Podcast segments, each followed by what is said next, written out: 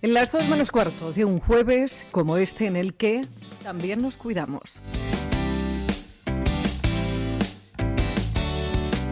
Y en esta ocasión la cosa tiene que ver con nuestra salud bucodental porque usted se ha dado cuenta de que con esto de las mascarillas hay cosas que no funcionan bien.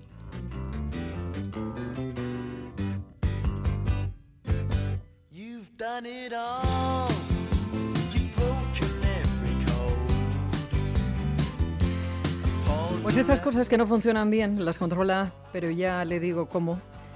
Una profesora de ortodoncia de la Universidad CEU San Pablo, que se llama Marta Bruna del Cojo, que además se ha parado y, ha tenido la amabilidad de, de, dedicarnos estos minutos para explicarnos cómo ha cambiado esa salud bucodental desde que utilizamos durante tantísimas horas esas malditas mascarillas.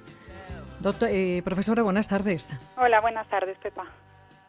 Marta, eh, ¿qué, ha, pasado cuando nosotros hemos empezado a utilizar esas mascarillas? Yo creo que lo primero que nos hemos dado cuenta eh, es de cómo huele nuestro aliento. sí, efectivamente. Lo primero que nos hemos dado cuenta es cómo huele nuestro aliento. Desde que estamos tanto tiempo en contacto con el aire que exhalamos, nos hemos vuelto conscientes del, olor de nuestro aliento, efectivamente. Y cuando uno eh, sabe ya eh, cómo huele eh, su aliento, pues se da cuenta o bien de que tiene un problema o que podría tenerlo o que siempre lo ha tenido pero nadie se ha atrevido a decirle nada. Hablo de halitosis. Claro, efectivamente. Eh, por un lado, nos hacemos conscientes de nuestro aliento, que también puede ser por un uso inadecuado de la mascarilla. Quiero decir, si las usamos más horas de las que deberíamos o de forma inadecuada, las partículas de saliva se acumulan y pueden dejar mal olor. Y por otra parte, pues es cierto que hay veces que por vergüenza no nos han dicho si padecíamos o no de halitosis y a partir de ahora pues nos hacemos más conscientes y tenemos que pensar en tomar medidas, claro. El, hecho de que uno tenga un aliento de una forma determinada o más intenso o menos intenso, con halitosis o no halitosis, ¿hace que esa mascarilla pierda eficacia? no es que no es que hace que la mascarilla pierda eficacia por el hecho de tener halitosis, no, es que al quedar partículas de saliva adheridas durante mucho tiempo, pues puede hacer que mm, las olamos mal. Pero no es que eso produzca la halitosis. Sería cuando eh, habría que retirar esa mascarilla, aunque no la hayamos usado las, las horas que dicen que puede llegar a durar. Sí, sería un buen termómetro de aviso. Sí.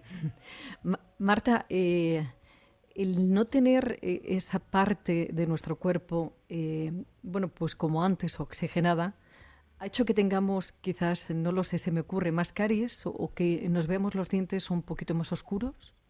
Eh, el hecho de tener la mascarilla durante muchas horas al día lo que puede hacer es que nos olvidemos un poco de esa parte de nuestro cuerpo, de ese tercio inferior, y que le restemos importancia. Pero el propio hecho de llevar la mascarilla Mm, siempre, insisto, siempre que se use de forma adecuada, no tiene por qué crear ninguna patología bucodental. Siempre que el uso sea adecuado, siempre que tengamos una buena higiene, siempre que acudamos a nuestras revisiones de los dentistas, en el dentista, eh, no, no es el uso per se de la mascarilla el que nos pueda producir patología bucodental. Yo eh, creo que, que, si hay algo que, que, ha traído la mascarilla a nivel de la salud bucodental es que cuando bueno, pues eh, empezó todo esto, Marta, si alguien quiere hacerse cualquier tipo de tratamiento, sin duda es, eh, es un momento, yo creo que bastante bueno por eso de que la mascarilla también oculta, bueno, pues si te tienes que quitar una pieza, te tiene que hacer un implante, ¿no? Que sea quizás, pero también es verdad que uno se plantea si eh, va a cicatrizar peor. Mm, en principio, ya te digo, con el uso, si se usan las horas adecuadas, si se cambian cuando se deben cambiar, siguiendo eh, una buena rutina de higiene no tiene por qué no tiene por qué producir efectos negativos. Si es verdad que, por ejemplo, en, en lo que me concierne respecto a la ortodoncia, pues hay muchos pacientes que ahora, como no se les ve, pues se están animando, se están animando más. ¿Qué tenemos que tener en cuenta y que últimamente estamos, eh, yo creo que, perdiendo esos usos para mantener una buena salud bucodental, Marta? Claro, eh, uno de los inconvenientes que nos ha traído esta nueva, este nuevo uso de mascarillas es, por ejemplo, que eh, en muchos sitios pues no, no tenemos acceso a lavarnos los dientes fuera de nuestro hogar o por ejemplo que ingerimos pues menos agua por ejemplo menos líquidos que el agua siempre nos ayuda a mantener una buena salud bucodental Marta Bruna del Cojo, profesora de ortodoncia de la Universidad de San, eh, Pablo. Bueno, pues eh, eh, con este decálogo, quizás, bueno, pues esta nota en la que hacen referencia a estos problemas que podemos llegar a tener bucodentales si con el uso de mascarillas no seguimos manteniendo pues esa higiene que sin duda es, es fundamental. Marta, que ha sido un placer. Muchas gracias por atendernos. Muchísimas gracias a vosotros. Muchas gracias está mejor que nunca, ya nada le hace daño y miente cuando dice más de uno Madrid.